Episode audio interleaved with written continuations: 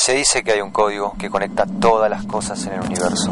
Los invito a intentar descifrarlo juntos en este programa que llamamos Código Infinito. En una sola semana se dispararon de 40 infectados a más de 800 y así de exponencial podría crecer la cifra nuevamente. The spread of the coronavirus is accelerating. Authorities unable to confine it.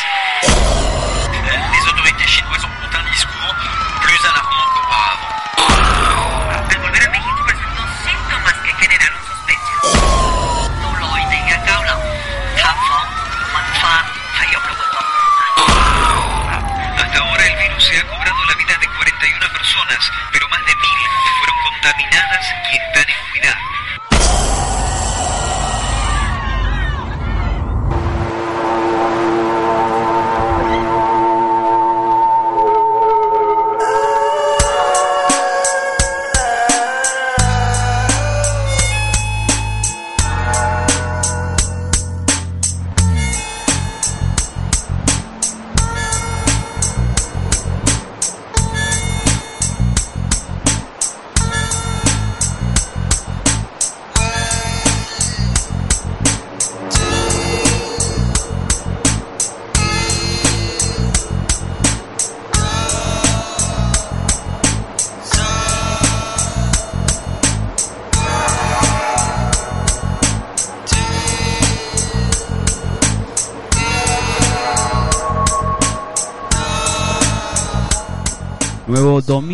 De misterio, conspiraciones y hoy con algo más de misterio, hoy con algo que está pasando en el mundo.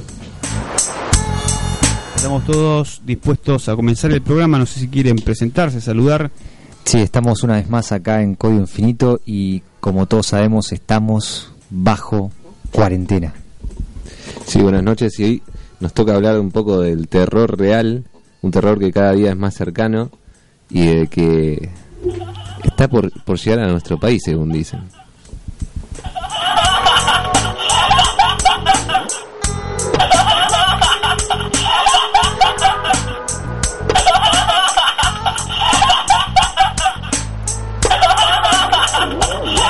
Siempre estuvo delante de tus ojos. Llegó el momento de descifrarlo. Código infinito.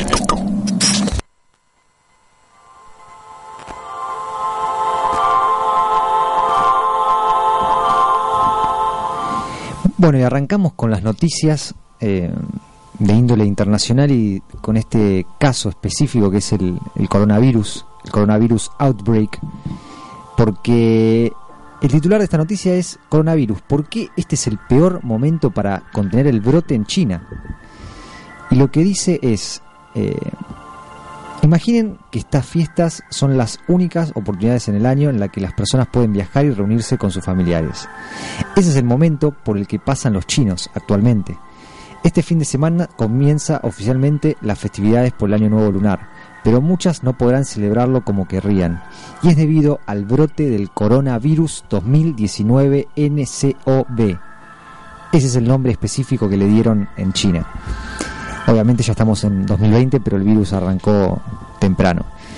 Eh, y entre otras cosas, dicen que la ciudad ya contiene de unos 11 millones de habitantes y con conexiones directas con múltiples partes del mundo, fue puesta en cuarentena de facto el jueves y a ella se sumaron otras localidades en un intento de frenar la propagación del virus, que hasta este sábado se había cobrado la vida de más de 40 personas y ya llegó a otros países.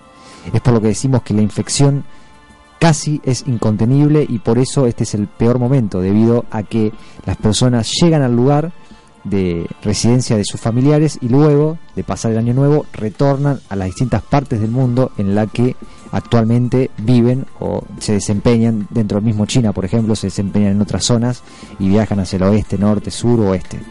Entonces, por eso hablan de la famosa migración interna de China y la cual es muy peligrosa en el caso actual del brote del coronavirus.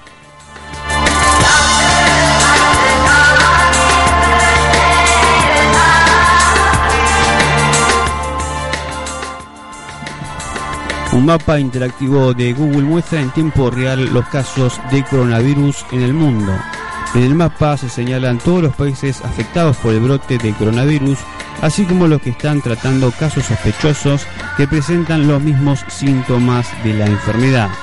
Aunque la Organización Mundial de la Salud aún no calificó de emergencia internacional el brote del coronavirus de Wuhan, la preocupación va creciendo a medida que se expanden los contagios fuera del gigante asiático.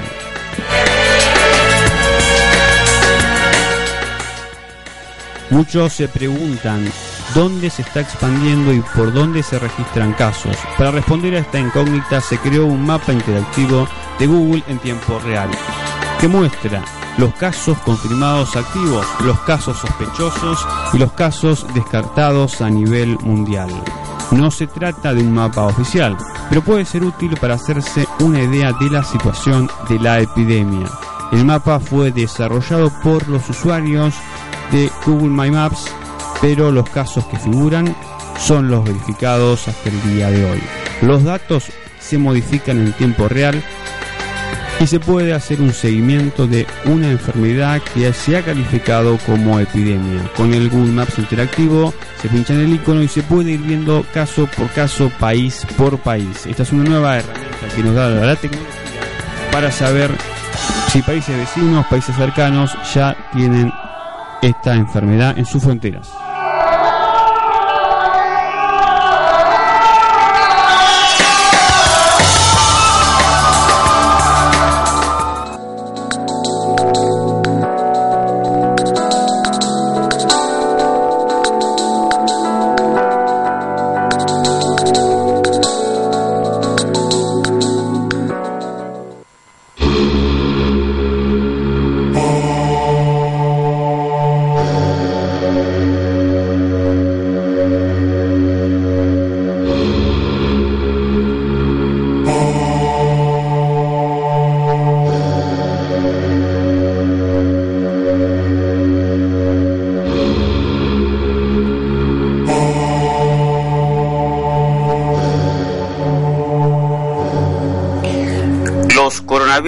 Son un extenso grupo del virus de ARN con envoltura viral comunes.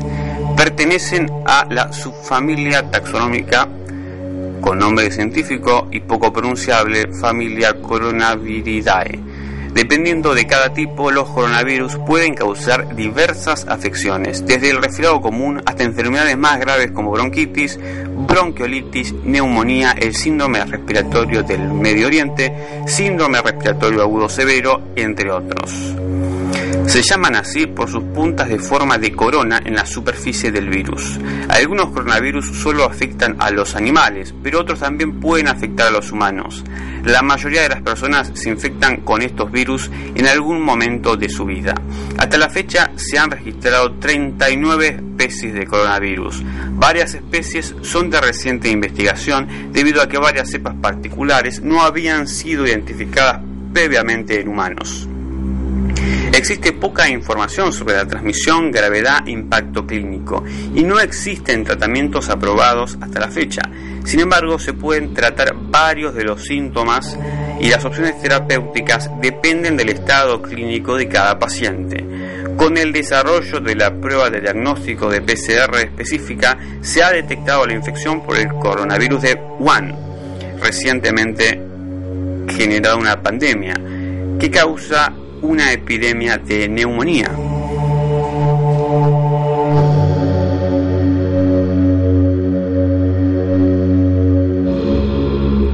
Y bueno, ahí teníamos un poco de la explicación de lo que es este nuevo, esta nueva variación o mutación de este virus, tan en boca de todos en esta última semana. Si bien ya se conoce hace, desde la década del 60, esta nueva mutación si bien algunos dicen que es algo más débil que por ejemplo la, la variación SARS que sucedió eh, en el 2003 también en el mismo país de China eh, está llamando la atención en varios países ya que por ejemplo no existen vacunas y el tratamiento es bastante desconocido hasta el momento. Eh, como decía Alexis, sí, el, el virus actualmente es distinto al que se conocía, mutó se dice que mutó hasta tres veces y es altamente contagioso y, letal en algunos casos porque, como sabemos, ataca los pulmones de los eh, seres vivos y suele ser eh, como una neumonía pero potenciada, ¿no? Eh, en China actualmente hay varios casos, todavía no se confirman exactamente cuántos exactamente, como decíamos al principio, porque se tendió como un manto, no de silencio, pero sí de cautela alrededor de esto. Lo que no sabemos es hasta cuándo puede llegar el brote.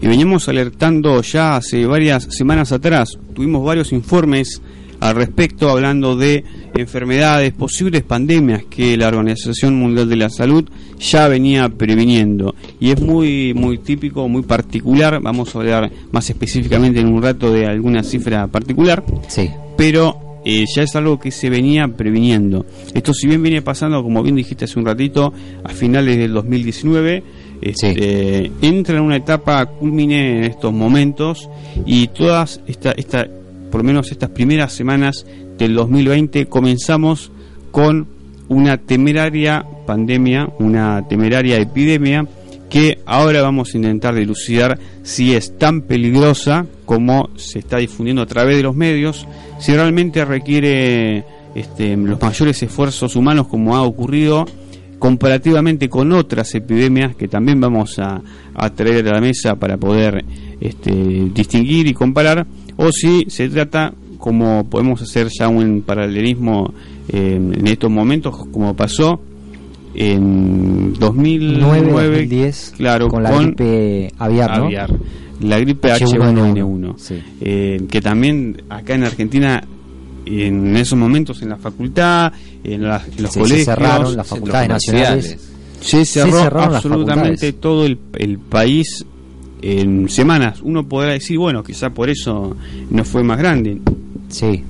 Y sin Pero cantidad no de se contagio seguro, pero eh, no fue tan mortífera como en un momento realmente habían eh, falta de stock, había desabastecimiento de alcohol gel, Alcohol en gel, que de fue- alcohol, había, este, fue una gran... Fue la primera vez que se conoció, digamos, públicamente el alcohol en gel, porque antes nosotros, la verdad, Nunca no lo habíamos usado antes de esa, de esa enfermedad, esa pandemia que se quiso. Existían expandir. jabones tipo jabón. Padol y cosas así, pero alcohol en gel.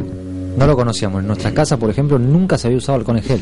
Pero sí Nunca. lo llamativo es que esa pandemia provocó que la gente sí lo tenga. Hoy en día vas a cualquier lugar, cualquier establecimiento y está el Sí. bote de alcohol más, en gel. En casa hay alcohol en gel. Puedo asegurar que ni siquiera en las oficinas o en los lugares de empresariales se solía utilizar o había depósitos de alcohol en gel como hay ahora en casi todos los No, lugares. incluso en los locales de comida rápida Claro. se llegó a poner el alcohol gel al, al costadito nomás ya de la caja, cosa que antes no sucedía y que se vuelve a perder, ¿eh? Se vuelve a perder solamente con estas... eh, Perduró en los ambientes eh, empresariales o en los lugares y donde hay se le da un mal uso. Porque la gente piensa que se pone alcohol en gel y ya e- evita lavarse las manos. Y está mal. o sea, No, todo tiene su... su, su es momentáneo, digamos.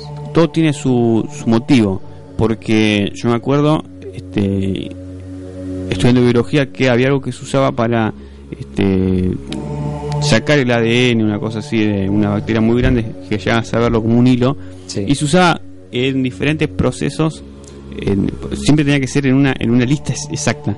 Primero le ponía sal o una cosa así, algo que Ya funciona había un sal. protocolo. Claro, para, para que no tenga electricidad, magnetismo y todas esas cosas. Y después, al revés. Y después un detergente para romper la, la capa más externa de membrana. Sí. Y después alcohol para romper este todos los lineamientos de ADN, de ARN. Y después volver a, a- después que se rompió todo, eh, se hacía todo un proceso y solamente sacabas el ADN. Pero eso lo mismo que pasa, eso que pasa en un laboratorio es lo mismo que pasa cuando nos lavamos las manos. Ah, mira. Por eso empezaron a ser más fuertes Claro. los jabones con Sí. el detergente natural que tiene el jabón y el alcohol.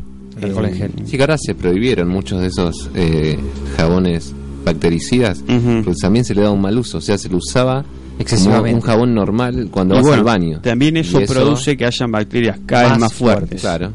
Que también hay una alerta Sí. mundial que ya la Organización Sí. Mundial de la Salud este, tiró al aire Sí, porque eh, hay cada vez bacterias más, más resistentes, fuertes, incluso antibióticos eh, muy comunes como eh, la penicilina. Bueno, pero traigo ya, ya invento un tema para que debatamos. El tema de, por ejemplo, la resistencia a de las bacterias, que recién acabaste de decir, tiene que ver, tiene mucho que ver con la cría de animales, la cría intensiva de animales. Se crían animales en condiciones, digamos, no, no muy favorables. Obviamente, amontonamiento de animales provoca enfermedades y se, ya- se, se hace un llamamiento a que se, se separe un poco de darle mal uso a ese tipo de medicamentos. ¿Y qué pasó en- con este virus, el coronavirus? También viene el lado de el consumo de animales y el mal maltrato, digo, mal uso que se le da cuando se los cría para, para Para alimentación. alimentación, sí. Y ya, ya tenemos un... Pero es que no solo se le dio un- una mala crianza, en muchos casos son hasta animales salvajes, Salvajes, sí. sino que además se le dio un, un mal eh, todo un mal proceso de cocción Bueno. o ni siquiera con cocción. Claro. No- creo que no es casual que muchas enfermedades globales vengan de países eh, asiáticos. Esa- asiáticos esa, cultura de lo exótico. o africanos.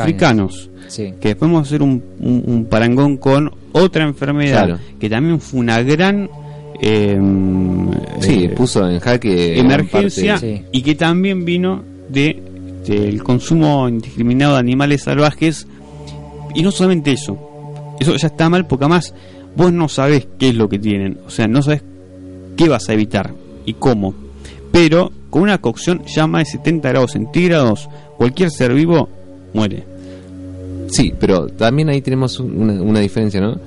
Eh, en África, la falta de alimentos lleva a que ciertas personas empiecen a alimentarse lo que pueden. En cambio, en China, ya es una, es una cultura de lo exótico. O sea, cuanto más exótico es Sí, algo, eso es lo que... más le llama la atención y más vende. Y tienen como esa. esa no, no sé cómo Claro, yo el llamarlo. doble filo que veo en China es ese justamente, que ellos exageran lo, lo gastronómico, lo culinario, al extremo tal de decir que cualquier cosa distinta o que camine sea una especie de alimento o de plato exótico al cual ellos eh, usan para, para vender y hacer estos tipos de mercados clandestinos en los que se vende de todo. Y en lo que la misma gente que ahora se queja del virus o que dice que o trata de minimizarlo muchas veces como he visto en varios videos que, que lo que hace es justamente decir y justificarse diciendo que a veces la tentación de comer algo distinto, extravagante o exótico lleva a nosotros mismos a consumir en estos mercados ilegales cosas que son totalmente fuera de lo común y que generan justamente este tipo de, de enfermedades y de, de virus distintos, sea, lo que genera el mismo propio, el propio ser humano, o sea, parece algo totalmente llevado de los pelos, pero el hilo conductor que en sí es la naturaleza o la autorregulación de las especies, es como que inconscientemente lo está haciendo a través de los humanos que hacen esto. Bueno, no sé si todos tuvieron la oportunidad de ver, seguramente sí, porque está siendo ampliamente difundido. Eh, se dice que esto provino de, entre otros, el murciélago y la sopa de murciélago. Sí. Incluso si lo ven, Unas ratas también y unas víboras también. es, claro, porque hay coronavirus en, hay varias especies. En varias especies. Según lo que se decía, Sí, hay reservorios. Los reservorios más grandes son los murciélagos y los camellos. La sopa de murciélago. Sí. El murciélago Sopa totalmente murciélago. vivo, eh, bañándose en la sopa. Eh, Bueno, eso iba también. ¿viste? Entonces ahí además de, una falta de, de, de- de todo lo que pueda haber, porque es un animal salvaje. Sí. Y encima, no cualquier animal salvaje. Un animal salvaje que este, tiene todo también una alimentación muy específica. Además de que a los tiene murciélagos este, un los- comportamiento que es bastante eh, fuera de, lo cotidiano. cotidiano. No, no re- sin recibir cocción. Bueno, Claro. hay un tema de platos Sí. que vos ves en festivales, por ejemplo, que hacen en China, que matan un pez, lo fritan hasta la mitad y la cabeza está viva todavía moviéndose. Por eso tienen un- una, una cuestión gastronómica extrañísima. Pero lo que digo también es con esto de los murciélagos que, que los murciélagos justamente son uno de los animales igual que los mapaches o los tejones, que también se los acusa del coronavirus a los tejones, eh, que tienen más cantidad de enfermedades, o sea, desde parásitos incluso dentro de su cuerpo que a ellos no les hace nada, parecido muchas veces a lo que son los roedores, eh, totalmente letales. Y si vos lo llegas a consumir crudo, te estás comiendo eso. Además de que los murciélagos se los acusa también de tener, no porque no es acusar porque en realidad son animales salvajes que viven en su medio ambiente correctamente como tiene que ser y no tendríamos que ir a molestarlos, pero lo que veo es que son animales que son portadores de rabia o de, eh, no sé, eh, otras enfermedades, eh, o ébola también, tienen muchas enfermedades distintas que... Bueno, ¿cuántas enfermedades? También tenemos el ébola. que O sea, pasó? son virus que a ellos no les afecta, pero la gente al consumir estos animales obviamente genera estas pandemias. Y tenemos diferentes diferentes sistemas inmunológicos, tenemos, o sea, somos, pero por eso la cocción conlleva que, este, por lo menos, digamos, si Por lo menos, claro. Sí, una, por ejemplo, allá carnes normales que se suelen comer acá, como el, el pollo y, y la, la carne de res y el cerdo, tienen que estar arriba de los, de los 80 grados. Mira, un ser vivo, como decía antes, cualquier ser vivo, lo que sea, una bacteria, más de 70 grados centígrados o un virus, ya se desarma. Bueno, el tema es ese. Están los, en la gastronomía se, se pone arriba de los 70, 77. Pero si, por ejemplo, se lo vas a dar a un chico, tenés que dejarlo arriba de los 80. Para, para estar seguro. Aunque ¿no? sea un golpe, un golpe de unos segundos de calor mayor a los 70 grados, porque si lo hace, obviamente no está. Sí, la- la- pero ya con el golpecito, eh, cualquier ser vivo. La temperatura son 77 grados en gastronomía para las carnes. Es más, tenés termómetros que vos los clavás y te tiran la, la temperatura en el segundo. Yo creo que lo extraño es que en China, para, o no, no extraño, sino lo que lleva a esto es que en China justamente, porque haciendo el paralelismo con África, por ejemplo, si en África hubiera pasado esto, está bien, en África lo hacían para comer porque no tenían otra cosa y tienen métodos rudimentarios de cocina o de gastronomía, pero en China tienen toda la tecnología, incluso más que nosotros acá en el tercer hay mundo. conocimiento, Hay ¿no? conocimiento, hay, No hay tecnología, no hay excusa, pero sí lo hacen igual para probar algo distinto y al final terminan generando esto que podría ser peligrosísimo para todo el mundo. O sea, yo no sé hasta qué punto no habría que limitar o controlar desde la ONU, desde algún lugar, el tipo de, de metodologías que usan esta gente en, en sus platos o en sus mercados para evitar que no generen, porque está viniendo desde ellos hacia los demás países. La gripe aviar, por ejemplo, fue también fue originada en China, que es una mutación que fue la gripe porcina. Bueno, en mi opinión, nosotros hablamos hace ya varias semanas. Nosotros somos animales como cualquier otro animal, solo que tenemos una característica muy particular que nos ha permitido dominar el planeta, que es la inteligencia.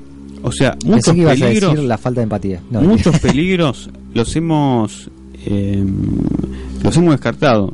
Hay muchos peligros que ya no vivimos, casi vivimos sin peligro. Los peligros sobre los que vivimos son los propios de la humanidad. Eh, Delincuencia, otra cosa. Hay veces que me parece que el humano termina eh, procediendo a ciertas situaciones riesgosas Poniéndose el palo del mismo casi en la por rueda, una cuestión de selección natural y por una cuestión de naturaleza propia de anteponerse a un peligro.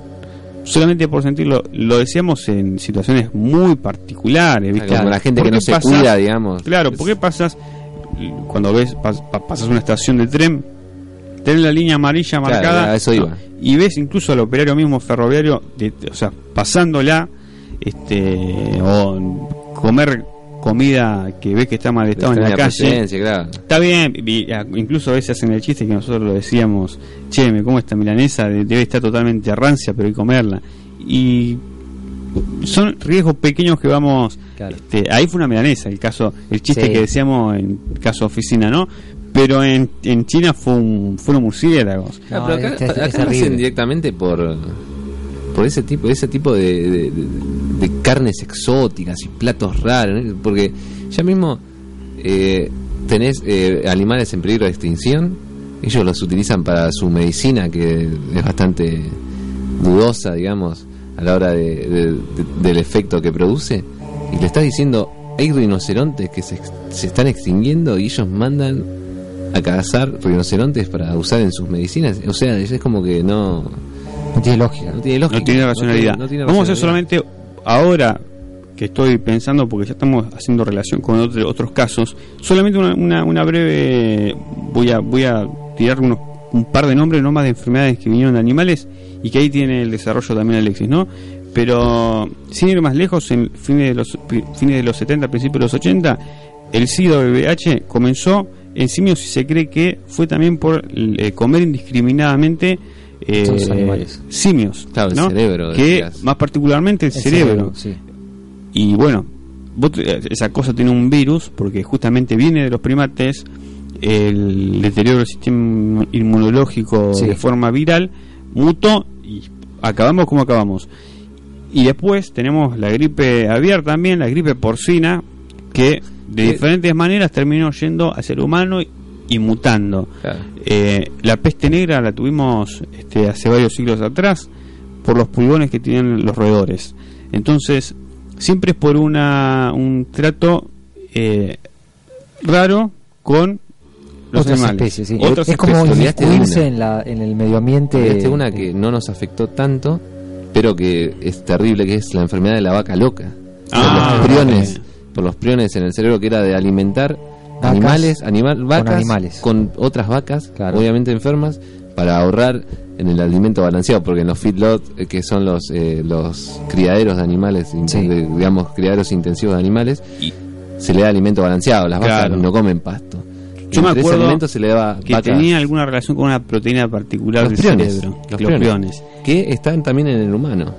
Esa enfermedad existe, por ejemplo, en tribus caníbales Claro, en las tribus Pues caníbales. eso es lo que le da. que comen cerebros. Me estoy acordando de una clase particular de eso. Sí, Ya me lo es un tema, es- ese tema estaría Es bueno tocarlo. muy- un es, un tema interesantísimo porque parece muy misterioso, Sí, muy misterioso, pero tiene una explicación que es sencilla.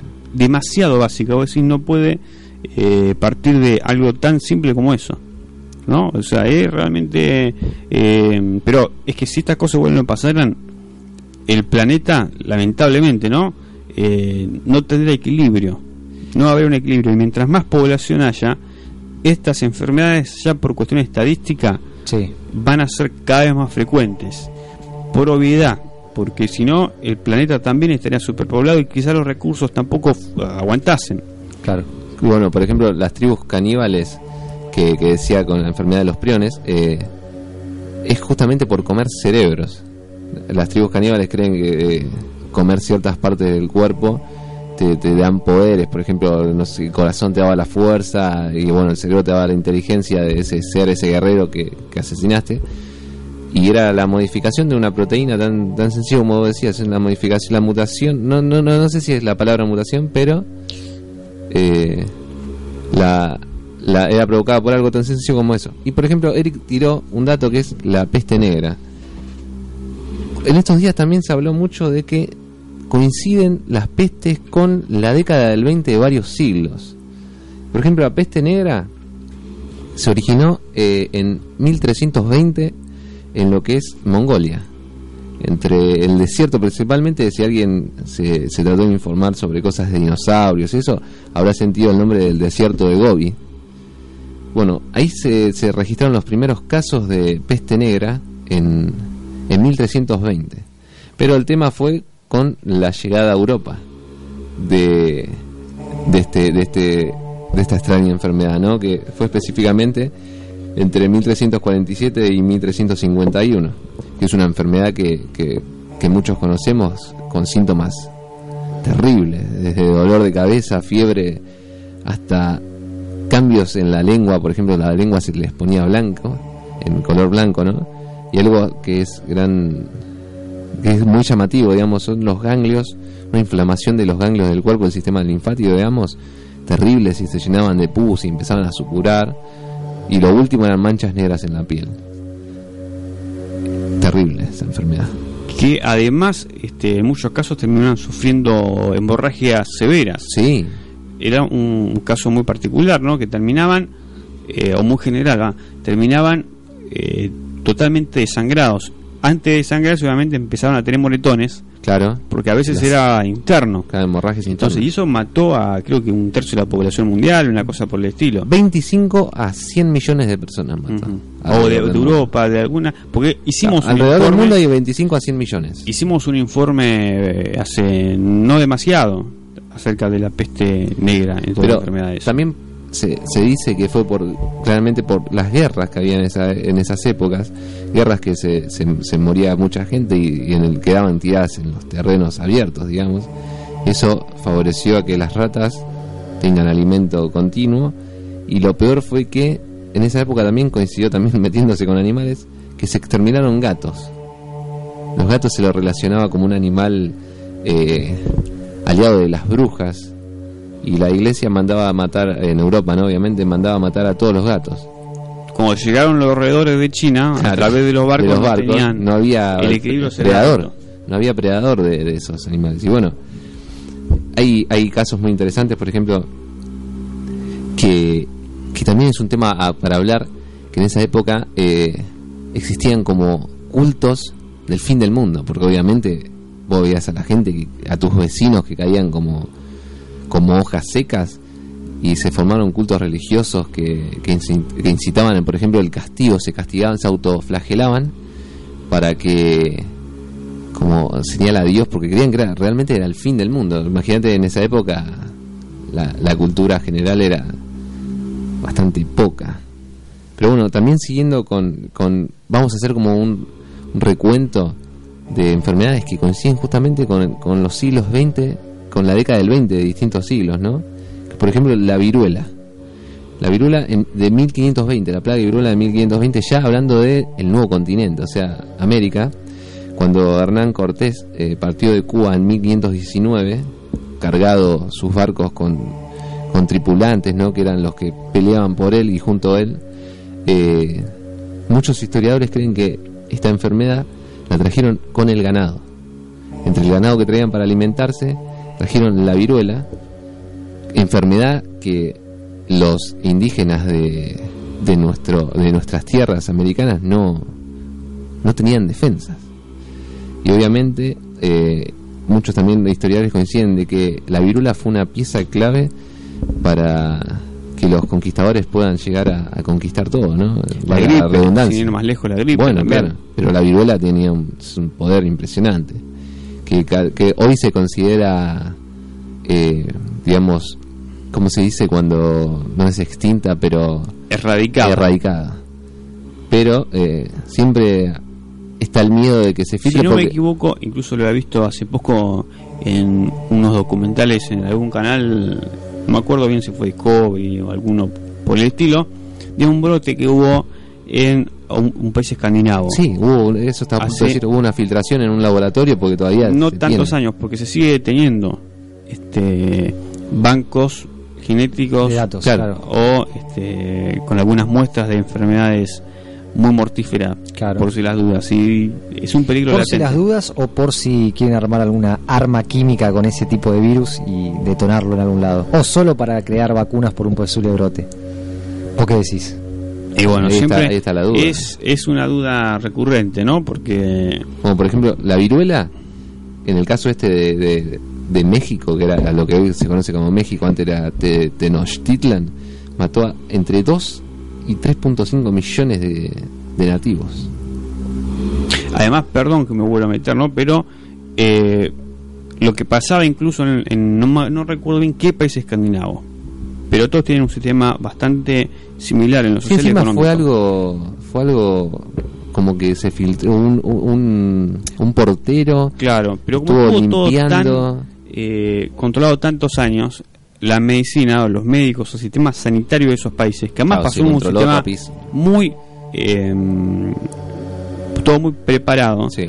Este, al principio los médicos no, no lo reconocían o no lo, o sea, no puede ser. Claro. Entonces se tardó un cacho y fueron Sí, pero lo controlaron, digamos. lograron controlarlo si no hubiese sido una Exacto. ya teniendo obviamente los, los parámetros establecidos, bueno, es más o menos Aparte eh, había gente inmune ya de por sí. Claro, entonces, pero es algo que nunca se tiene que perder la alerta y Por ejemplo, nuestros padres son inmunes.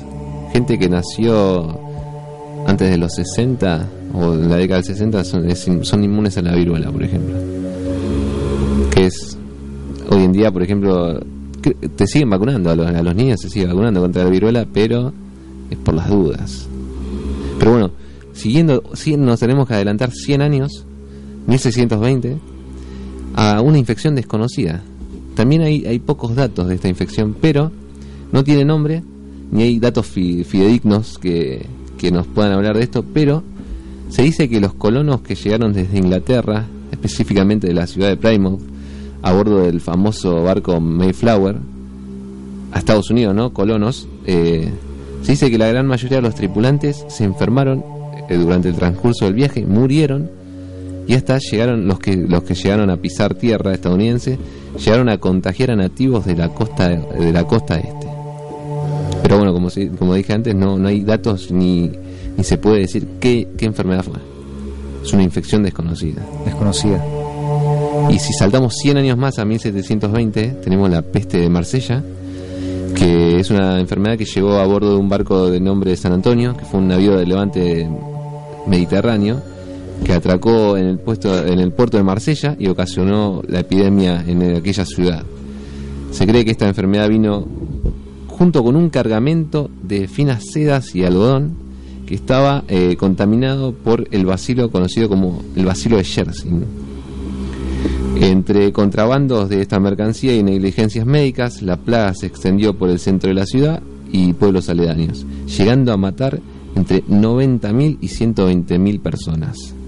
Esa es una, una enfermedad de los, digamos, podemos decir, de los tiempos modernos, y ya llegando 100 años más también, siguiendo con este patrón de, de la década del 20, eh, tenemos eh, un brote de cólera muy grande que surgió en las islas de Java y el Borneo, específicamente a lo que es eh, Indonesia, eh, Indonesia.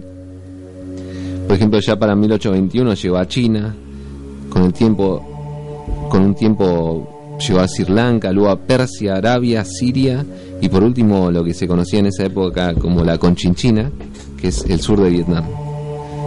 Y bueno, como conocemos, la cólera es una enfermedad Claro.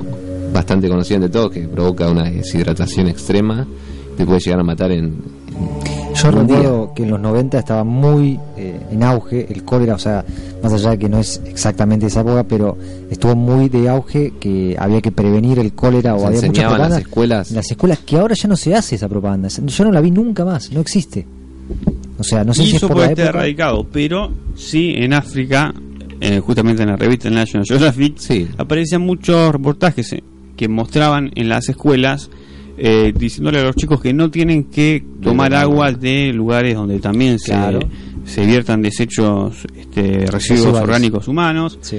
eh, o cómo lavarse las manos. Hay lugares, nosotros estamos muy metidos en nuestra realidad, pero hay lugares como en África, por lo menos, donde... Bueno, Yemen, uno de los países más pobres del mundo, que hoy en día, a, a causa de la guerra, se encuentra en una situación muy precaria, tiene una, una cantidad de casos de cólera impresionante porque no hay agua. Y la poca agua que hay está totalmente contaminada. Y este caso, al final vamos a hablar de un caso muy particular que nos da un poco de esperanza, pero sin embargo eh, es contenido aún y a esta escala porque Sí, está sucediendo en un lugar con una tecnología avanzada, pero el ébola en África no salió de África y eso produjo, además por la tecnología poco desarrollada en África, que todo eso hasta estos momentos continúe de Claro. manera más, más, No, más el bueno, pero el tema es ese, mientras no llega a Europa, las enfermedades no, no se habla. Por ejemplo, ahora en, en África hay, hay Actualmente, bueno. actualmente ébola. Y hay puntos estratégicos. No se habla, ¿eh? Suponete, en Latinoamérica nosotros tenemos Y es una enfermedad.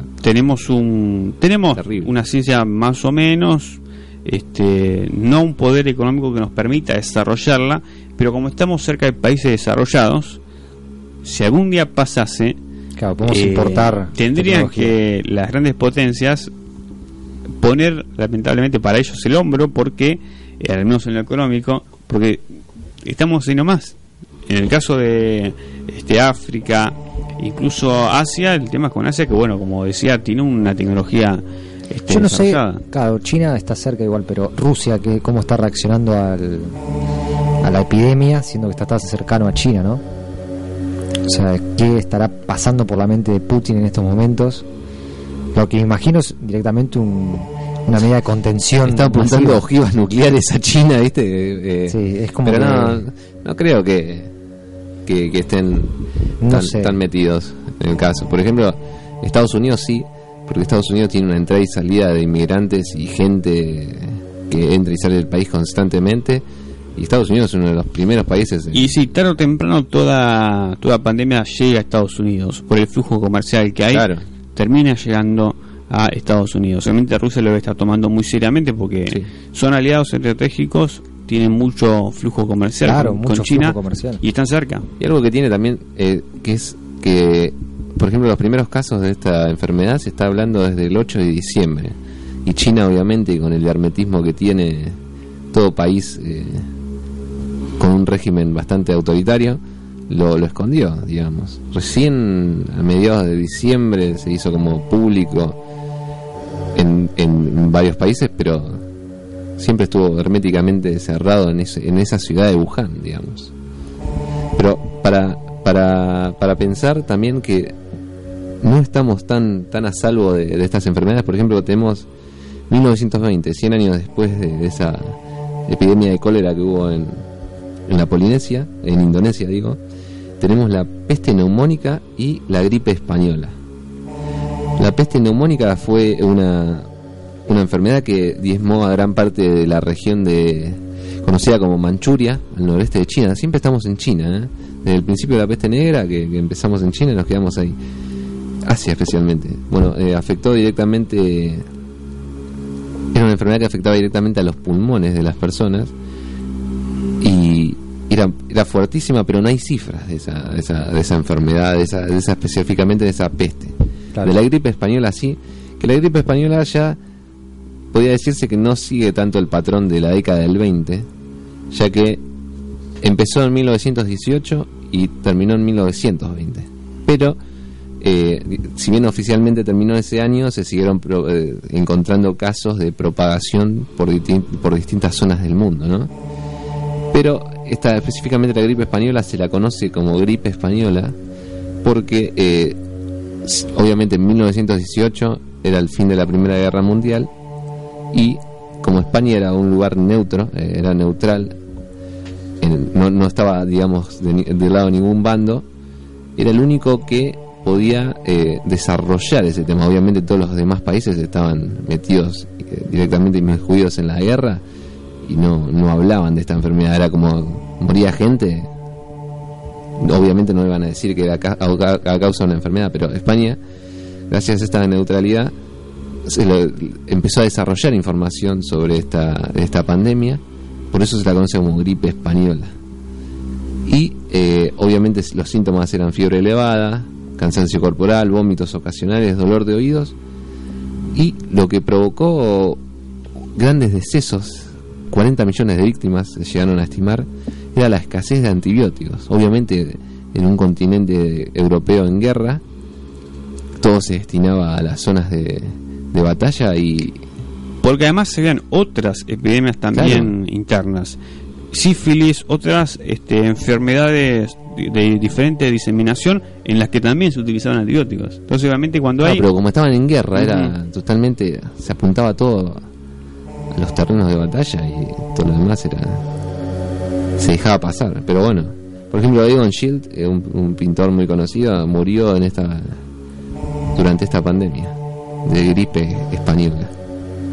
Eh, y bueno, eso fue un recuento de, de todas las enfermedades que coinciden justamente con la década del 20 de distintos siglos. Y ahora, por ejemplo, estamos en 2020 y tenemos esta pandemia. ¿Había algún, alguna cuenta, alguna. Se hablaba de que cada año 20 se producía en cada siglo una pandemia distinta. Por ejemplo, la peste negra, como decía Alexis, la peste bubónica y ahora, por ejemplo, la, la peste esta de El coronavirus. coronavirus. Es, es bueno, a mí algo que me, me llama la atención, pero es por algo muy muy sencillo, ¿no? Tanto en el, como decías hace ratito, este, gracias a que, bueno, en el caso de China, además, si bien tiene todo este, este grave conflicto con este, el consumo indiscriminado de lo que sea, produciendo lo que se produce, también es un régimen muy duro y autoritario. En Cuba pasa exactamente igual y con más dureza otra economía más cerrada, cerrada, totalmente endeble, pero que igual también tiene este, las enfermedades muy controladas porque viola la intimidad de las personas. Uno puede este, decir, bueno, ¿qué vale más? ¿no? Si la salud o la intimidad, suponete. ¿A qué voy con esto? A que porcentualmente, estadísticamente, este, todos somos inmunes a algo por un desarrollo eh, Claro, pero allá lo tienen, eh, digamos, archivado. Claro, nosotros, el, la persona que está sana, no va al médico. Claro. Entonces no hay personas que podrá- probablemente no probablemente, estadísticamente tienen que ser por una cuestión de, de acople con las proteínas de ese virus o Claro, lo que sea que incluso se llama corona, lo decía en el informe que leí, eh, se llama corona coronavirus porque los eh, gensas, no sé cómo y lo- los ganchitos que tiene la proteína Claro. parecen Ah, coronas, sí, sí, sí, que son claro, lo que, es- lo que se toman. Parece una hornalla, digamos. Bueno, para lo mismo pasa con otras enfermedades que son, hay personas que son inmunes a esas enfermedades porque sus proteínas no se pueden acoplar a eh, otras bacterias o a otros virus Claro. que se acoplan de esa manera. Pero claro, ¿cómo poder saberlo? Si la persona sana no va al médico.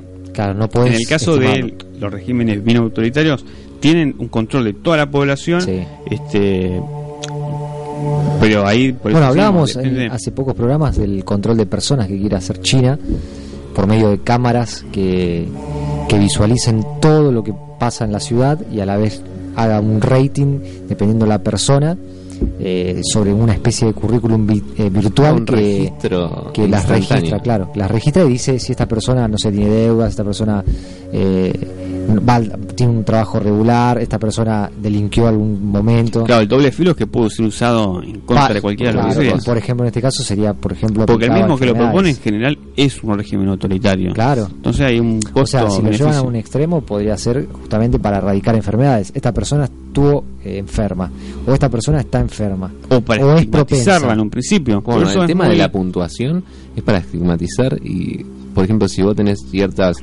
eh, eh, cometiste ciertos errores, no sé, cruzaste un semáforo en rojo, estacionaste mal, y eso Claro. te va descontando puntos y, y te convierte como en un ciudadano Y de por- segunda. pongamos eso como punto de partida, pero lleguemos como a un, a un posible caso en lo que a partir de esta tecnología, eh, por ejemplo China o cualquier país, yo creo que podría ser posible, no sé qué piensan ustedes, de eh, llevarlo a un extremo tal de decir, por ejemplo, hay una pandemia.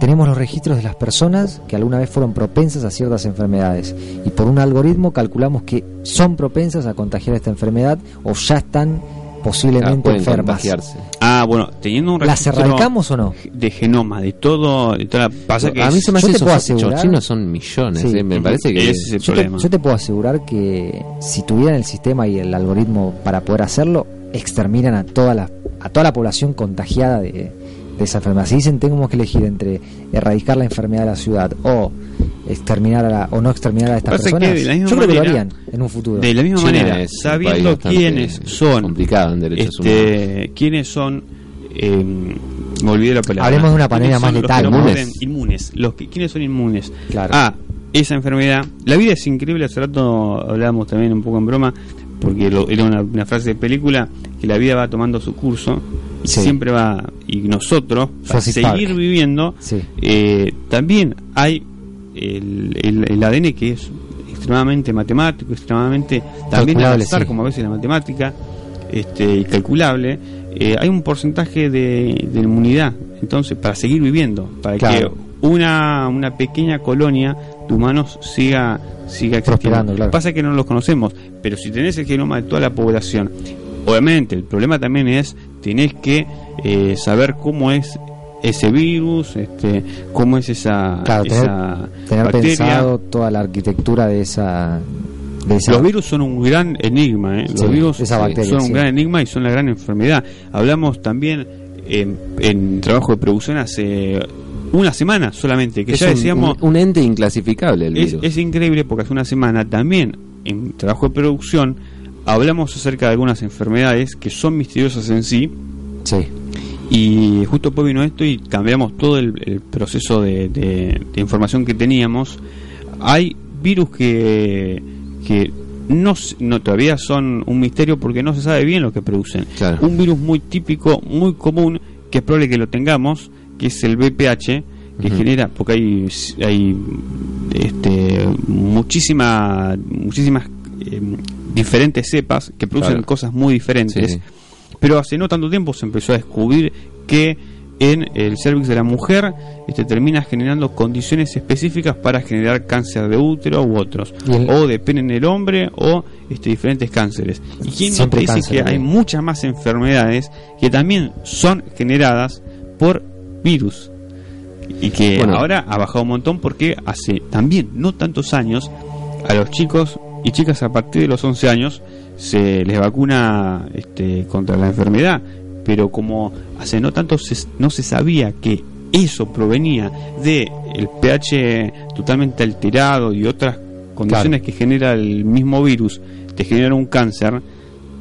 Parece Bueno, hace una escuché- tontería, pero te mató un montón de, gente durante décadas. Décadas. Sí. Yo hace poco escuché que nada que ver con. No es un virus, pero es un comportamiento. eh, que no sé si ustedes lo escucharon o lo, padecen, capaz. De morderse el, la mejilla internamente. O sea, parece una estupidez. Yo nunca lo hice, pero. O sea, sé que hay gente que lo comenta. Por ejemplo, lo había visto en Twitter. Y masticarse eso parece una tontería, pero dice una persona justamente que lo decía, eh, que le comentó el médico que eso puede producirle cáncer en un futuro. Se descubrió hace poco porque dice que el constante em, eh, re- la constante recreación de tejido en esa parte provoca células cancerígenas en cualquier parte del cuerpo. O sea, lastimarse y volverse a curar, lastimarse y volver a cu- a curar esa parte del cuerpo, dice que puede producirte cáncer Porque en cualquier lugar. más probabilidad de Claro, es regeneración ADN. constante Sí. de células y células y células en algún momento puede fallar. Claro. O sea, es increíble porque parece una tontería. pero- o morderse el labio, me imagino. Bueno, yo eh, hacía algo relacionado tampoco, tampoco es un virus, había leído un paper hace un par de años que relacionaba distintas eh, cepas de hongos con en relación a, la, a esta enfermedad conocida como las, las siglas ELA, que es... Eh, ¿Cómo se llama esta enfermedad que, que tenía Stephen Hawking? Eh, ah, No me acuerdo bien el. Es sí, es algo miotro- eh, miotrófico. Bueno, pero es el, una enfermedad neurodegenerativa que, la, que en ese paper al menos lo relacionaban con distintos tipos de hongos que se producen en el cuerpo. Por ejemplo, gente que tiene hongos en los pies y eso, lo relacionaban con eso. Pues son enfermedades que... Es que estamos Que totalmente este, llenos de organismos internamente. ¿eh? Tenemos una variedad de hongos impresionantes en el cuerpo, este, ya en la boca de por sí, que incluso tener o un consumo excesivo de antibióticos genera que, se, que esa flora... Este, Claro, como los enfermos, de- hay muchos enfermos de, de, de enfermedades como el SIDA eh, o más que nada inmunodeprimidos. gente anciana, chicos, Inmunodeprimidos, claro. Que tiene un nombre esa enfermedad, que se forma como. parece como cosas blancas en la boca. es un brote de candidiasis. Candidiasis, porque está, tenemos, es, está, es ahí la cándida el, el hongo interno que Ahí está. tenemos. Claro, sí, a los inmunodeprimidos es como que le empieza a aflorar todo, todo ese tema. Pero bueno, son. También hay enfermedades que ya no son provocadas por virus, sino que son enfermedades o unas síndromes que al no. al, ver- al haber tan poca cantidad de gente con ese tipo de, de enfermedad, no se estudia tampoco. Que hay organizaciones, acá por ejemplo en Argentina y en el mundo, de gente que, que pide fondos para distintos tipos de enfermedades que al, al ser muy poca la cantidad de gente que las tiene no, no se investiga. Pero bueno, ahí está el... Esa es la cuestión del desarrollo Claro. este, económico y otras cuestiones. Y ahí entra Para dar tema- paso a este, un pequeño audio que tengo acerca de un caso particular, solamente para eh, describir que no es solamente, estas pandemias no solo generan un deterioro de salud en, en una población muy numerosa, sino que además genera condiciones sociales eh, alteradas. Pasaba con el caso del ébola, que había sido Sí, sí, eh, viral en muchos casos, obviamente incomprobable también, pero sabemos que en África hay países que tienen una conducta muy también violenta, eh, no sé, con muchos casos que podemos describir en un futuro, los albinos, por ejemplo, este, o sea, hay casos muy violentos. Había un caso particular que me acuerdo y da pie a este, lo que lo que vamos a poner ahora es el eh, caso de una familia que había sido, seguramente lo comenté antes, había sido detectada con ébola Sí, y los vecinos le tapiaron la casa eh, la- adentro. Bueno, hay un documental muy interesante que fue filmado por eh, la- el canal público ruso RT que hablaba sobre, si lo buscan en YouTube lo encuentran, que hablaba de cómo son estigmatizados la gente que sobrevivió al ébola, o sea, al brote de, de la década pasada, de mediados de la década pasada, gente que sobrevivió hoy en día son parias, porque se los considera como no, no, no, no digamos, porque en África pasa mucho eso. Se los trata como enfermos por fantasmas y cosas así, porque al tener poco conocimiento de, de- de enfermedades, se habla de esto, ¿no? Y bueno, si lo buscan en RT, pueden encontrar ese documental muy interesante. Y ahora vamos con, a dar paso, algo muy relacionado que es un corte que grabó Eric esta semana y habla sobre este tema.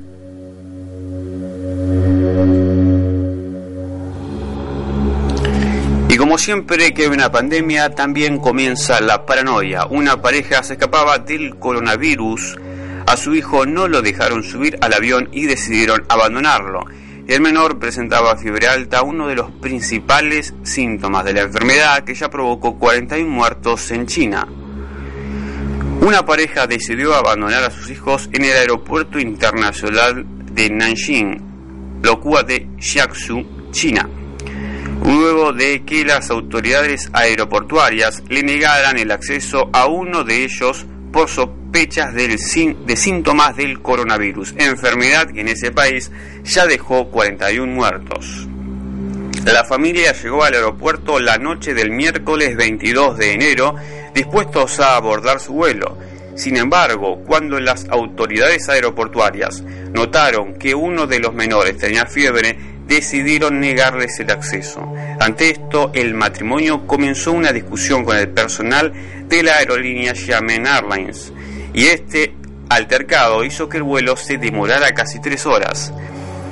El resto de los pasajeros que se encontraban en el lugar filmaron la secuencia y le tomaron fotos a los pequeños quienes, espera- quienes esperaban sentados sin entender qué ocurría.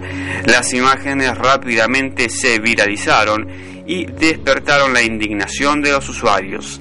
Ante la negativa de abordaje por parte de personal del lugar, la pareja decidió subir al avión sin sus hijos.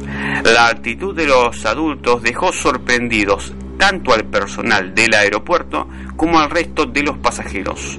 Uno de ellos fue quien relató lo sucedido a través de la red social china Weibo.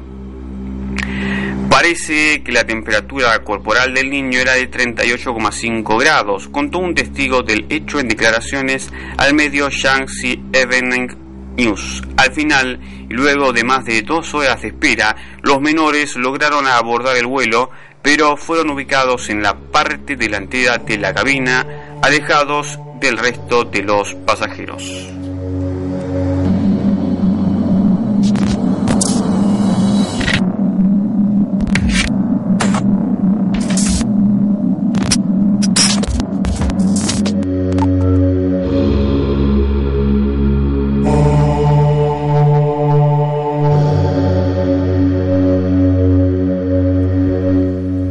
Fue el corte del que hablábamos y explicaba, bueno, un caso cuando la histeria colectiva entra en la mente de las personas y llegan a hacer actos totalmente irracionales. Pero bueno, ahora vamos a ir con un poco de una sección más relacionada a lo que es el cine y las series, pero siguiendo con esta temática, ¿no?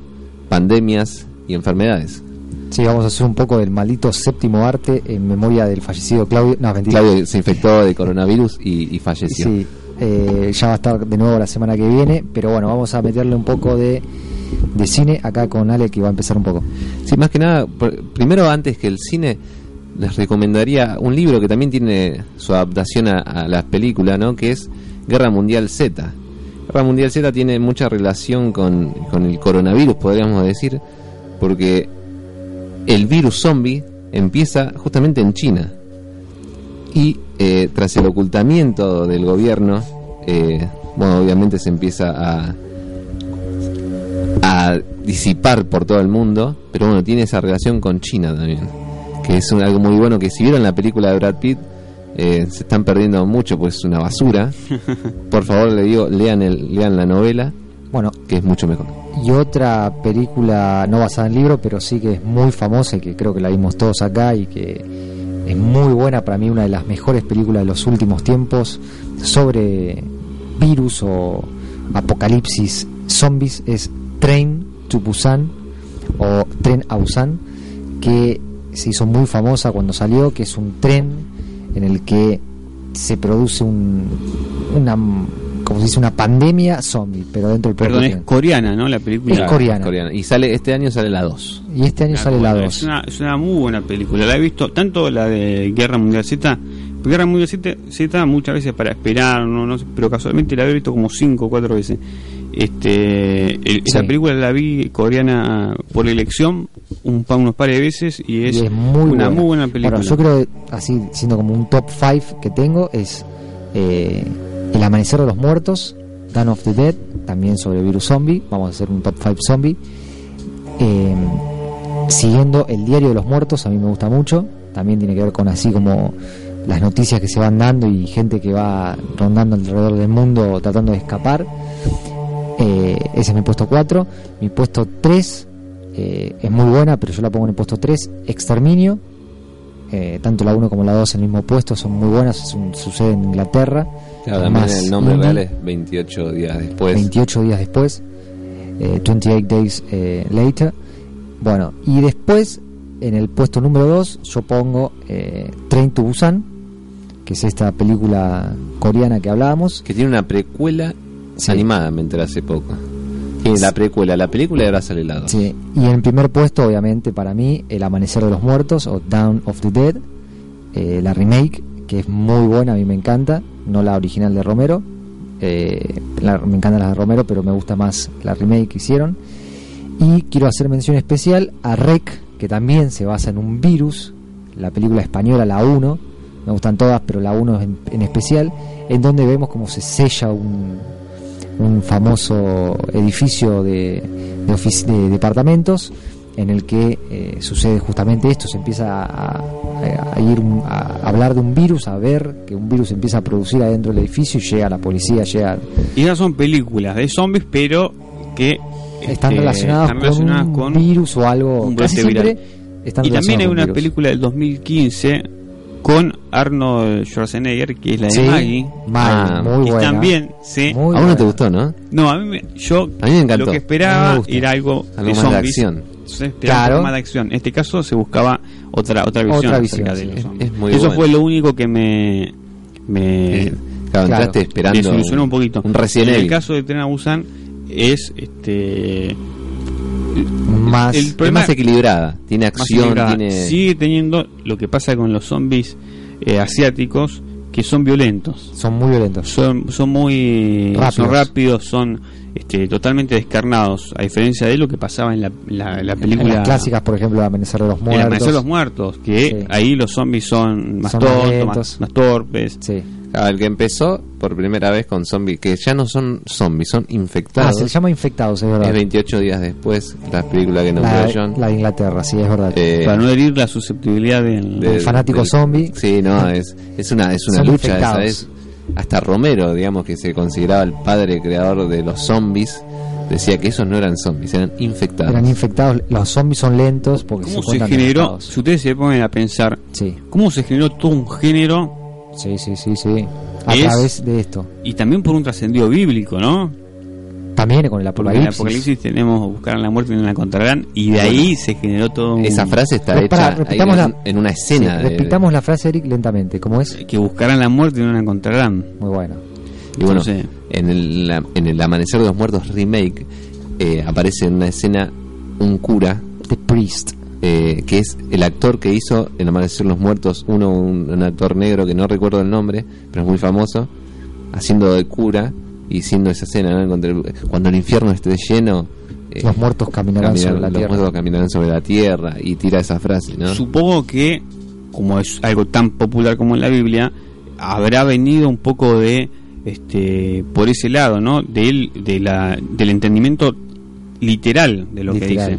Sí, sí, sí, Ahora sí, uno sí. podrá después entenderlo de la manera que quiera, ¿no? Metafóricamente o como sea. Claro, Pero se generó todo un... A mí me encanta, Una ¿no? cultura. Todo lo que Sí, tiene... sí. El terror ya, después de los, no sé, 15, 16, 17, es como que ya después todas las películas de terror son las mismas. Claro.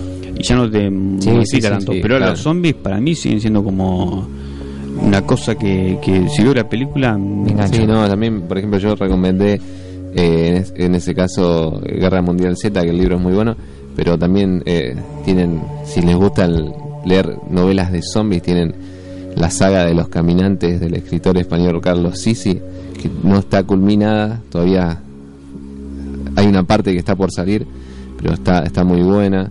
También eh, Apocalipsis, Apocalipsis Z, que es una trilogía también de libros de, de un escritor español, también es muy buena. Que, por ejemplo, ese libro está bueno, al menos el primero después como que se fue volviendo más de acción, pero el primer libro es eh, un español registrando todo en un, en, un, en un diario, como en un diario personal, o sea, pone la fecha y habla cómo comienza el virus, en ese caso empieza en Europa del Este, en Dagestán, entra un grupo de, de terroristas a una base de una base abandonada de la Unión Soviética. Tiro, tiro un, un pequeño spoiler, digamos, entra a una base de la Unión Soviética y no salen.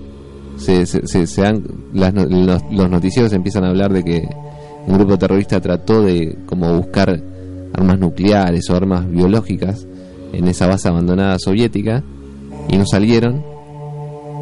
Y en, en los pueblos aledaños empezó a desaparecer gente y bueno todo termina obviamente en un, en un brote zombie que se extiende por Europa y el mundo. Que en, en uno de en uno de los últimos libros está bueno porque hablan de nuestro país como dan como un, un pequeño dato de qué pasó en nuestro país porque hay un argentino en uno de los libros y obviamente como podríamos esperar no nos salió bien y bueno léanlo ese se llama Apocalipsis, Apocalipsis Z En una de REC tenemos también una En argentina. Rec 2, justamente, tenemos Dos, un tenemos argentino. en, en la primera también aunque no lo, aunque no, se acuerden hay un hay un modisto Mirá. hay un modisto Y en la dos también, que es en La 2 es un soldado. Un tipo bien.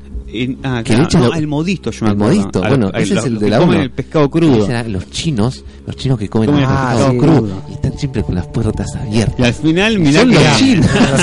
Dio una premonición, como los Simpsons. el argentino racista tenía razón Mirá, dio una premonición. Pero, bueno, la 2 recuerdo sí al soldado Yo no me acordaba de la- del soldado. del equipo Sí, el especial. soldado que es como un SWAT que está todo el día como Claro, que era loco. argentino. Era Y bueno, eso también nos gusta porque los de Rec como que nos sentaron por ahí, porque además que está muy buena la película, más la 1, pero nos entraron por ahí con metiendo... Y no es muy común, ¿no? Que el cine así español y de terror, que no que es fácil. no es fácil. En Argentina, No, no, cine es de fácil. terror vayan a buscar. Es un género que no se lo. es muy complicado, da- es muy complicado. Yo creo que habría que ser, producir. tendría que ser un director, un, o un lo que sea, guionista, este, muy hábil Muy hábil. para, con pocos recursos, lograr... supongo que se debe poder, ¿eh? Porque Ah. hay películas que con poco han logrado Sí. mucho. Bueno, Rec es un caso, la 1 tiene pocos recursos, pero obviamente pero- pasa que si lo haces en Argentina o en cualquier otro Bueno, país, eh, zombie. tenés, vas a tener que competir con Claro, el primer mundo.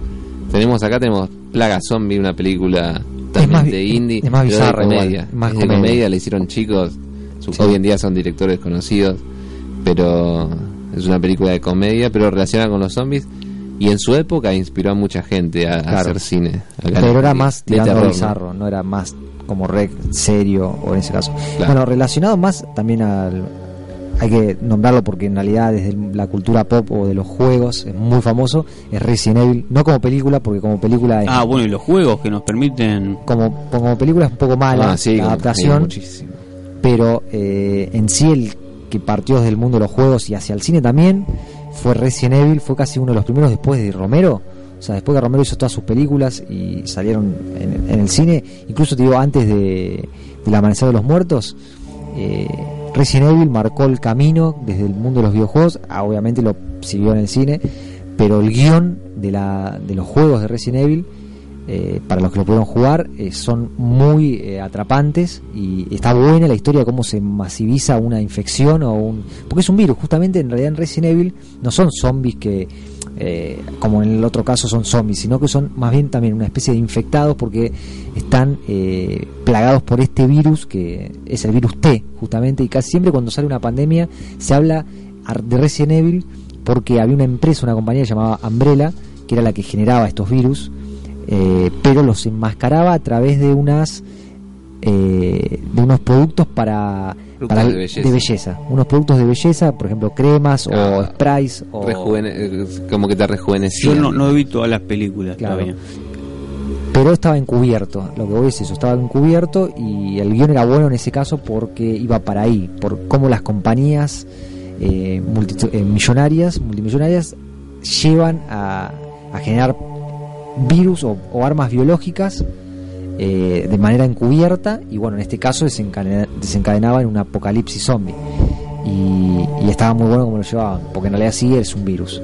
Bueno, una película ya más real, eh, ya sin zombies y todo el tema, pero con, con pandemias fuertísimas, es la película Contagio del año 2011, que es una película estadounidense, ¿no? Que está protagonizada por actores de la talla de Matt Damon, Jude Law, Kate Winslet, Lauren Fishburne, eh, Gwyneth Paltrow y, gran elenco, ¿no? Que toca el, tema de, una pandemia ya más real, ¿no? Y hay un, ahí se habla de conspiración y todo ese tema, pero también llega a China. El virus comienza en China. Que siempre, no sé por qué, la, la tendrán con China, ¿no? Pero es la- lo que hablábamos antes. Siempre, eh, eh, por ejemplo, este virus es originado por, en este caso, murciélagos también y un cerdo que se infecta eh, por, por culpa de este, de este murciélago y obviamente es comido y empieza toda la pandemia y está buena porque habla desde el lado de, de los investigadores y también desde un periodista que trata de desenmascarar qué está pasando porque el gobierno lo oculta, ¿no? Y es todo un sistema, ¿no? No me acuerdo bien el nombre porque siempre me lo olvido, pero la película en la que la vegetación se defiende, el planeta se defiende y empiezan a caminar todo para atrás, como es el... Eh, se llama el suceso, pero no se llama, acá no se llama el suceso. Eh, la, la traducción eh, sería el suceso, pero acá le pusieron otro nombre que, bueno, era eso, ¿no? Más esa película, esa película también este, nos sale un poco de no necesariamente una infección o algo viral, pero sí de unos seres intentando protegerse de lo que toma como parásito. Como parásito. ¿no? Así que también creo que es una película que da un, un giro inesperado a lo que podríamos, lo que ellos también pensaban que pueda ser viral, ¿no? Viral o bacteriológico. Y sí, bueno, eso era una película que, que no es muy buena, pero tiene esa trama que si la hubiesen desarrollado, empieza bien esa película. Yo Después va creo- decayendo. que además es porque está todo centrado en este una pareja, una familia. Claro, a mí no por se lo menos tanto. particularmente claro. Sí, esto sin nada que ver, ¿no? Pero como pasa en la purga que son casos en los que la primera película se centra en, al- en una- un lugar Caso- caso particular. puntual, claro. Este, no en la- las otras películas que fueron, no sé, a mí me gustaron más por lo menos, que Sí, bueno. este, se abrieron mucho más y ya ahí generas todo un... Y la un- serie de La Purga, ya, ya no estamos yendo, pero la serie de La Purga también desarrolló mucho mejor eso, y está bueno, ¿no? Pero la película se llamaba The Happening, The Happening. que era eh, el suceso o el incidente. Le pusieron que, bueno, es una película del director eh, Shyamalan, director de Sexto Sentido, Y de señales. y protagonizado por Mark, por Mark Wahlberg. Para hacer una pregunta, no sé si queda alguna película. No, no, ya- Bueno, para hacer una, pregunta que nos devuelva a la realidad de eh, esta pandemia, el coronavirus, una nueva especie Coronavirus de Outbreak. eh, el virus que mutó. Sí. sí. No sé si para recurrir a la paranoia, ¿no? Pero ¿qué creen que pasaría si el virus llegase a nuestro país?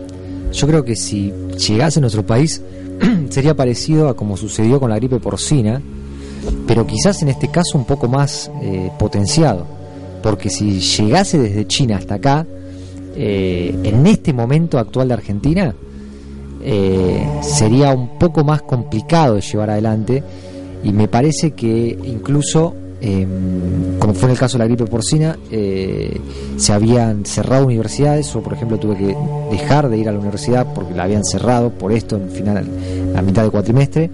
Eh, en este caso, la, la- más en verano, si llega ahora, eh, sería un poco descontrolado, o sea, sería un poco descontrolado porque no sé si tenemos la infraestructura para poder manejarnos y estar preparados para esto.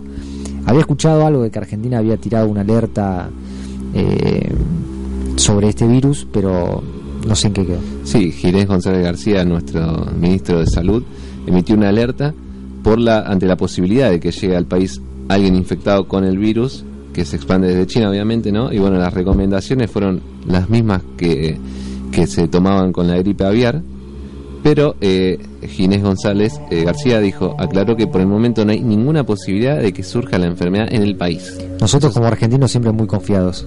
A menos que sea un caso importado, dijo Ginés. Así que Claro. hay que, hay que creerle a Ginés. Incluso eh, en el exterior tampoco habían eh, ni estudiantes, creo que habían, habían dos estudiantes en esa ciudad Sí. que la embajada este, contactó y todo y no, no, no hay ningún infectado. Claro. O sea, Pero no hay gente, no hay lo- argentinos lo raro- lo raro Ginés es que- hablaba de, un- de un de un digamos casos autóctonos que es imposible. Y- No, autóctonos es imposible. imposible. Pero yo creo que sí se puede traer desde, obviamente, importado desde Y China. Claro, que como Ahora pasa lo- siempre. Ahora lo que voy, llegó a Estados Unidos, que tiene una metodología de seguridad extrema para los aeropuertos.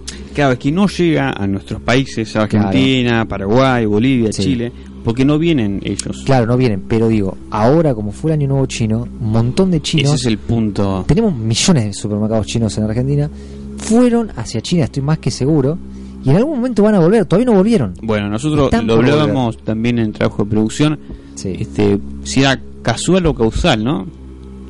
Y Encima, decíamos muy, muy causal. muy causal. Encima que además de tener de China, tenemos de todo Asia, tenemos de Japón, de Corea, o sea, zonas aledañas que hacen seguro escalas en los otros países para llegar. Y eh, obviamente van a volver, todavía no volvieron, eso es lo que pasa, todavía no volvieron. Termina el 2 de febrero la Está celebración en China. bastante, hoy justamente escuchaba a colación, digo, que, bueno, justamente porque también eh, escuchaba la noticia en otras radios, que en- por ejemplo en Argentina eh, se extendió también eh, los festejos en el barrio chino. El barrio chino. Sí. Así, también en Hasta China, el 2 de febrero va a ser. claro, Hasta el 2 de febrero. por primera vez. Por primera vez. se extendió. 15 días. Este, pero la hizo igual que en China. allá, claro, que en China eh, cerraron un montón de comercios. Cerraron. Y acá abrieron todo y lo extendieron incluso. Ahora es totalmente distinto, pero digo, cuando vuelvan no va a haber control. Yo creo que en los aeropuertos de Argentina o en las. eh, incluso en las aduanas, no hay control para poder eh, seguir esto. O sea, van a llegar y van a pasar como si nada. Y creo que si en caso de que algunos tuvieran el agente patógeno del virus, pasaría tranquilamente y podríamos tener la pandemia aquí. Pero bueno, el alerta epidemiológico difundido por el Ministerio de Salud sostiene que si bien el impacto de este nuevo tipo de coronavirus es un evento internacional relevante, el riesgo inmediato para la población argentina se mantiene bajo. Esto decía el alerta, ¿no? Y el alerta brinda indicaciones precisas para los centros de salud y laboratorios sobre cómo debe ser la vigilancia de casos sospechosos, probables y confirmados. Y cito, la enfermedad provocada por este nuevo coronavirus presenta síntomas respiratorios agudos, motivos por el cual se debe registrar en el Sistema Nacional de Vigilancia de la Salud. Dentro de los grupos de infecciones respiratorias agudas, las mismas son eventos de notificación obligatoria según la ley 15.465. Aclara este documento. Perfecto. Como vemos, en Argentina supuestamente tenemos las medidas para poder Alerta máxima, supuestamente. El virus, pero como decimos, puede ser que llegue o no. Ahora vamos con Eric para un último caso de, último momento que tenemos preparado para hoy.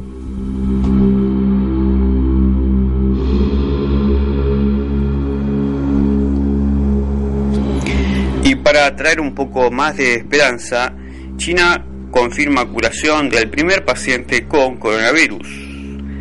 Las autoridades chinas informaron que una mujer de 56 años, tras seis días con síntomas del virus, mostró una mejoría significativa. La Comisión Municipal del Centro de Shanghái, China, informó que una paciente contagiada con el coronavirus fue dada de alta luego de que los resultados de los análisis confirmaran que no había rastro de la enfermedad en su sangre. De acuerdo con un reporte del medio Beijing Daily, la mujer de 56 años de edad, identificada como Chen, llegó a Shanghái el 12 de enero con fiebre y fatiga. Antes, ante los, los síntomas, fue hospitalizada el 15 de enero y tras seis días de atención médica, los síntomas respiratorios mejoraron, la temperatura corporal se normalizó y su condición general se estabilizó. El medio local asegura que la mujer había pasado mucho tiempo en Wuhan, donde el pasado diciembre comenzaron a reportarse casos de la enfermedad. Este sería el primer caso del brote del nuevo coronavirus curado, luego de que ya se registraran 41 muertos y más de 800 contagiados. Las autoridades sanitarias chinas se preparan para enviar a Wuhan 81 juegos de equipos oxigenados de membrana extracorpóreo conocidos como pulmones artificiales. Los especialistas chinos han comprobado la efectividad de este dispositivo en el tratamiento de la neumonía. Siempre estuvo delante de tus ojos. Llegó el momento de descifrarlo. Código infinito.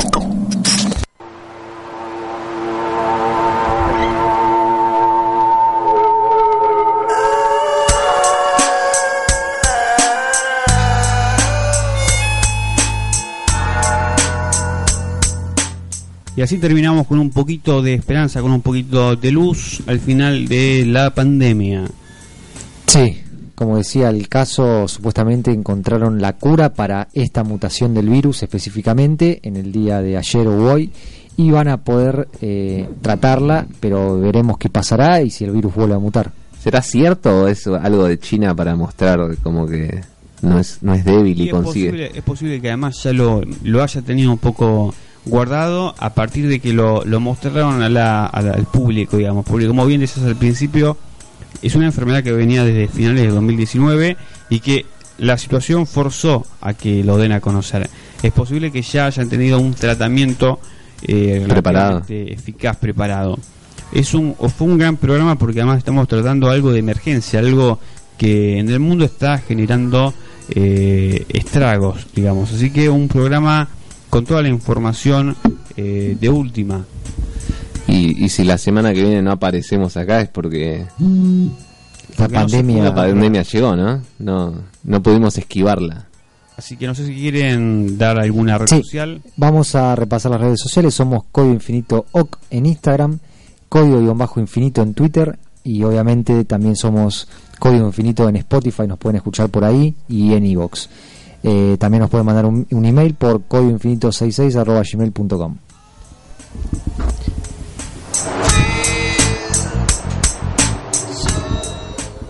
Y un domingo volvimos a hacer una vez más. Código Infinito.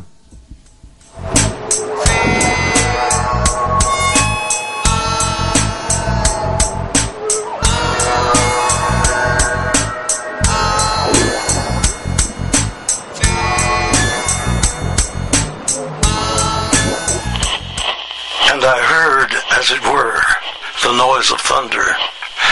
One of the four beasts saying, Come and see. And I saw, and behold, a white horse.